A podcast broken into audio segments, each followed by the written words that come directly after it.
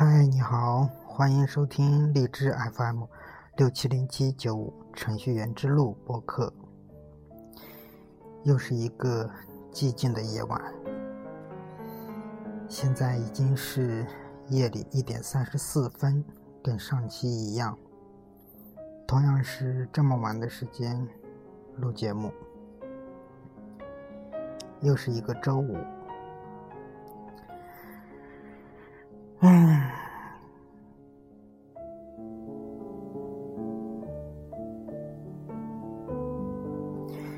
不知道大家今天过得怎么样？今天感觉，我感觉过得还不错。今天一些领导都在上面，都在二楼开会，开了一天，剩下我们一层楼所有的开发人员。忙碌的忙碌了一天，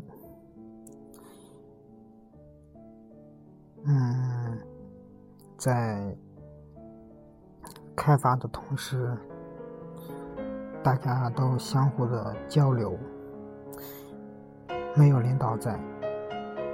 今天这一天气氛也很活跃，感觉今天这一天很特殊，很舒服。嗯，不像平常领导都在的时候，非常的安静，每个人都在静静的敲着代码，很少有讨论的声音。那么今天就是一个特例了。我觉得对于开发人员来说吧，这种嗯方式应该是比较不错的。最起码我是感觉，嗯，是我想要的这种，嗯，工作环境吧。开发的话，其实就是应该去讨论，只有在讨论的过程中呢，才能 去把一个功能去做得更好，或者是某一项，嗯，功能或者是嗯技术点的话，嗯。不太清楚的话，都可以在讨论的过程中 讨论出一个比较好的实现方式吧。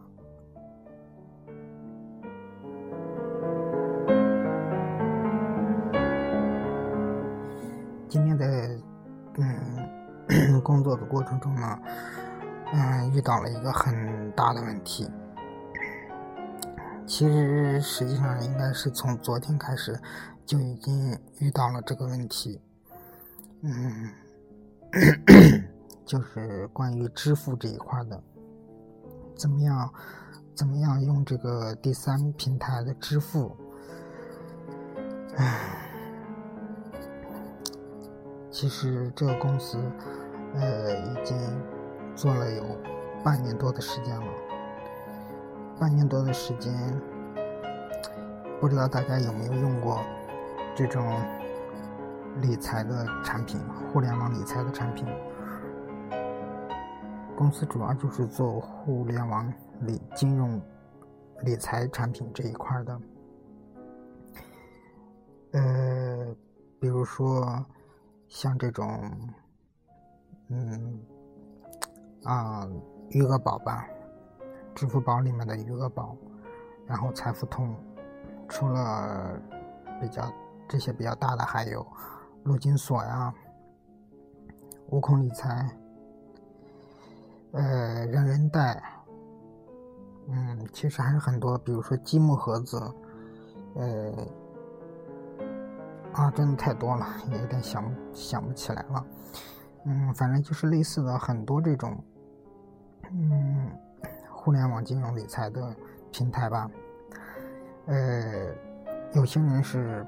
不太敢投的，嗯，会觉得可能不安全，嗯之类的，主要就是资金不安全，怕他们跑了，然后钱的话也都没了。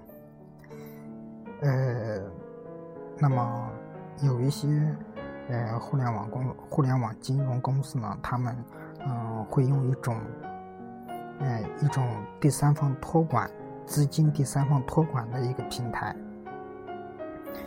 这样的话就能够保证资金，嗯，比相对来说是很安全的，不至于出现呃这个公司嗯倒闭啊公司跑路的现象吧。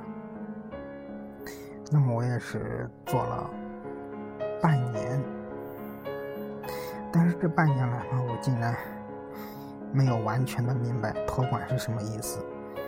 从昨天开始，哎，做到这块儿，介入呃托管的支付，然后研究了两天，加上今天还跟同事一起去讨论，然后看他们的。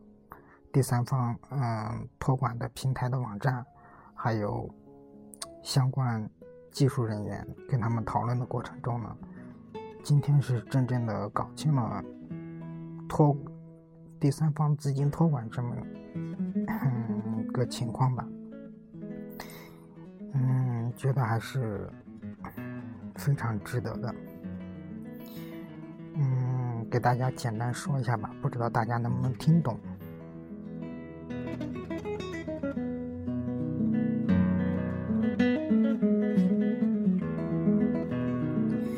那么我们知道，嗯，这种呃互联网金融理财的网站呢，一般情况下都是我们去投钱的话，我们把钱直接充值到这个网站，实际上就是充到了他们公司的账户，然后很多人都去充钱的话，那么他们的钱会很多，然后有可能很有可能钱数到达一定数量的时候。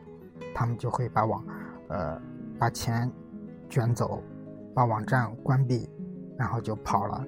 这种就叫做跑路。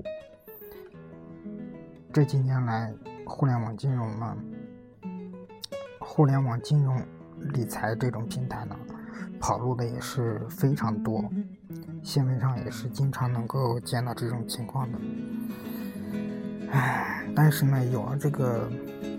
第三方资金托管平台呢，资金呢就非常安全了。那么这个第三方托管平台呢，呃，是这样是这样来运作的。呃，用户，嗯，先说这面网站这面吧。网站这面呢，他们会接入第三方托管，然后我们用户去投钱的话，这个钱。充值了之后会进入第三方托管平台，他们网站这块儿，互联网金融公司那面他们是看不到钱的，是拿不到手里的，不在他们的账户，是在第三方托管平台那里。然后你把钱都打到第三方嗯资金托管平台那里了，然后当有了呃呃。嗯，是两方面的，呃，一个是借借款的人，一个是呃给别人去借钱的人。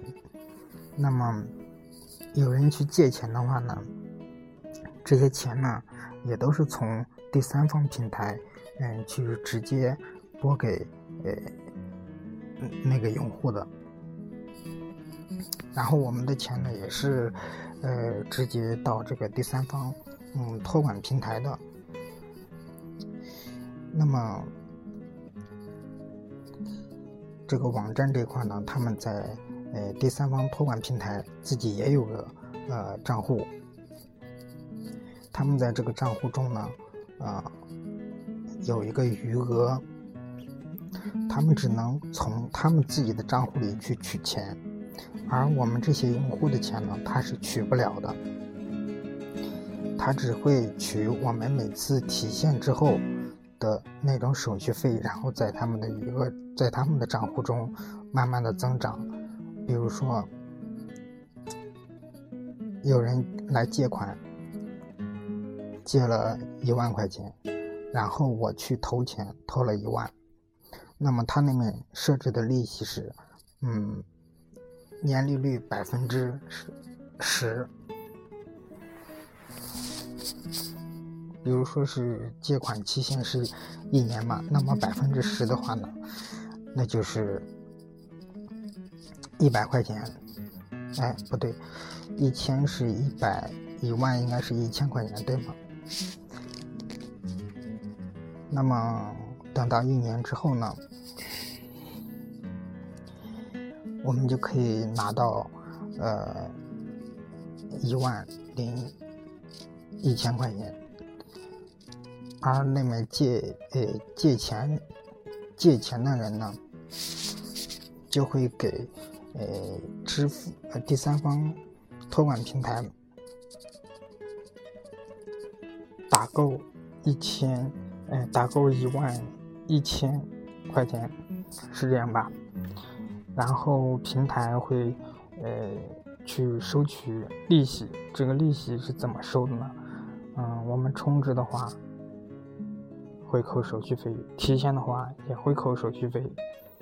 对于借方和贷方呢，都是要去扣手续费这么一说的，所以说呢，一般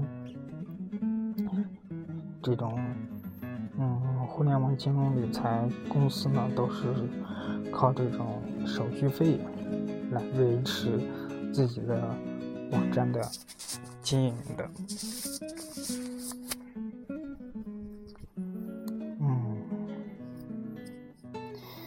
发现说到这里之后，感觉自己很热呀，让我休息一下。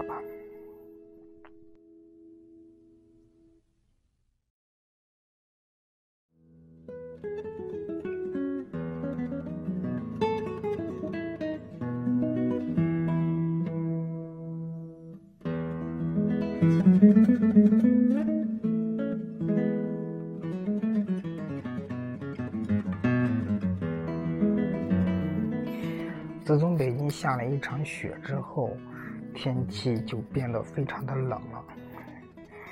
然后下过雨，下过哦是下雪，下过一场雪之后，天气就变得非常冷了。然后过了两三天之后呢，都开始供暖了。所以一供暖之后呢，房子就迅速热了起来。刚说两句话就已经感觉到很热了。嗯，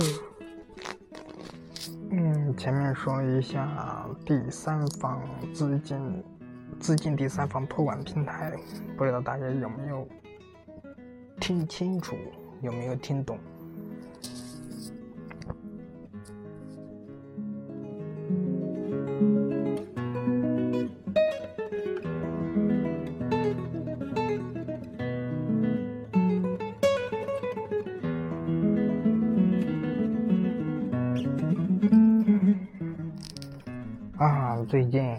司缺人，招了两个人，但是招两个人都不是很满意啊。有一个人看他的简历写的还是很漂亮的，然后面试的时候回答问题也都回答的不错。最后招进来了之后，就发现。他好像是没有工作经验的样子，就是在开发的过程中出现一点问题，就老老是去来找我问，或者是找别的同事去问，都一般都是很小的问题，比如说控制层异常呀、数组越界呀这种问题。嗯，不太爽。还有一个。还有一个在面试的时候呢，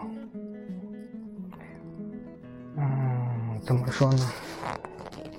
因为我是从一个培训机构培训出来的，然后面试的这个呢，竟然是同学。啊，遇面试的时候遇到同学的话，这种问题真的是不太好解决。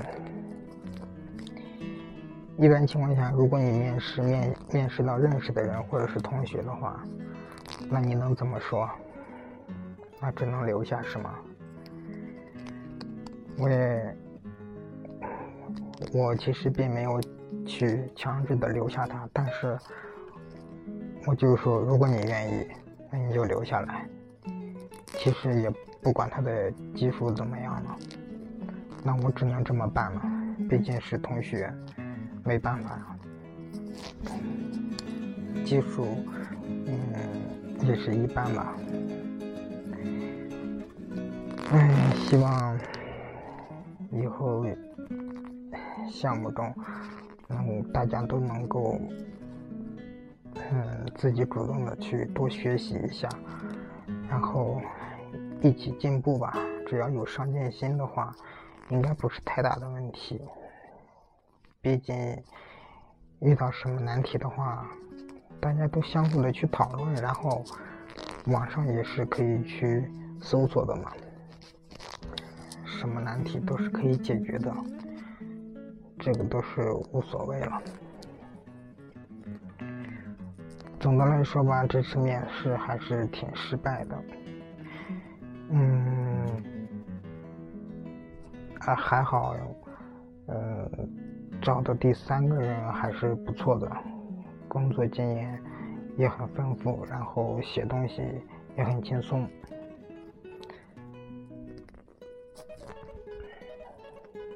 虽然说每天都是准时下班，但是人家能写出来呀。每天完成了该做的事情，准时下班，那有什么不好呢？不像有一些技术也不怎么样，但是，嗯，一下班就走的人，这个就真的没得说了。如果技术不好的话，下班之后。多坐一会儿，多学习一下，也应该是理所应当的嘛。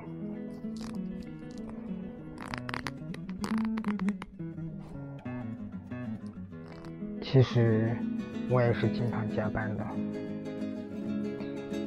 因为我有自知之明呀，因为我的技术也不是很好，因为要多学习。刚开始来的时候加班的话，一般都加半个小时，差不多就可以走人了。不过越往后，慢慢的一个小时，再往后一个半小时，到现在两个小时了，每几乎是每天都要加班两个小时，感觉已经习以为常了，加班已经是。很习惯、很自然的一种事情了。虽然说感觉很累，而且，嗯，已经，嗯，现在是周六周日也要加班，我已经一个月没有周六日了。嗯，不过还好，周六天加班的话可以睡个懒觉，然后晚点再过去。也没事的。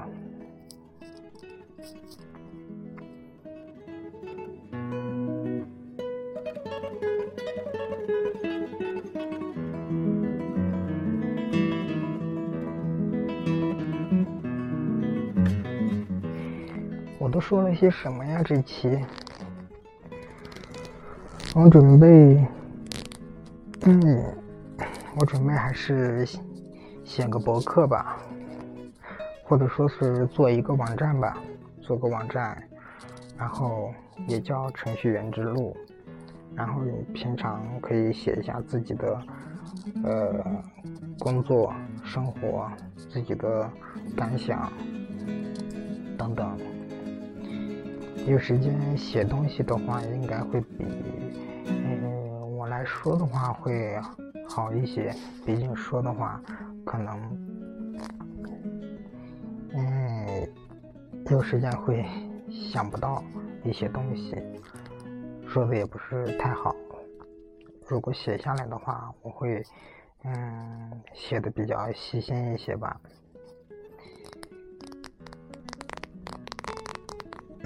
过段时间我准备就买个域名，建个网站，到时候欢迎大家浏览。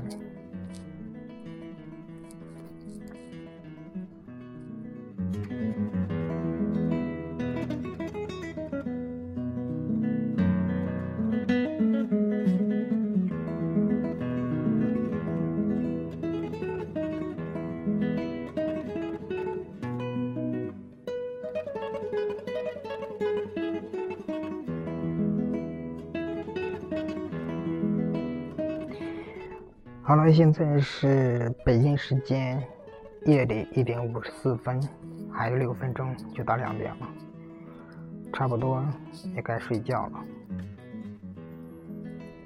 感谢大家的收听，这里是荔枝 FM 六七零七九五程序员之路播客，欢迎您的收听，感谢您的收听，下期再见，拜拜，晚安。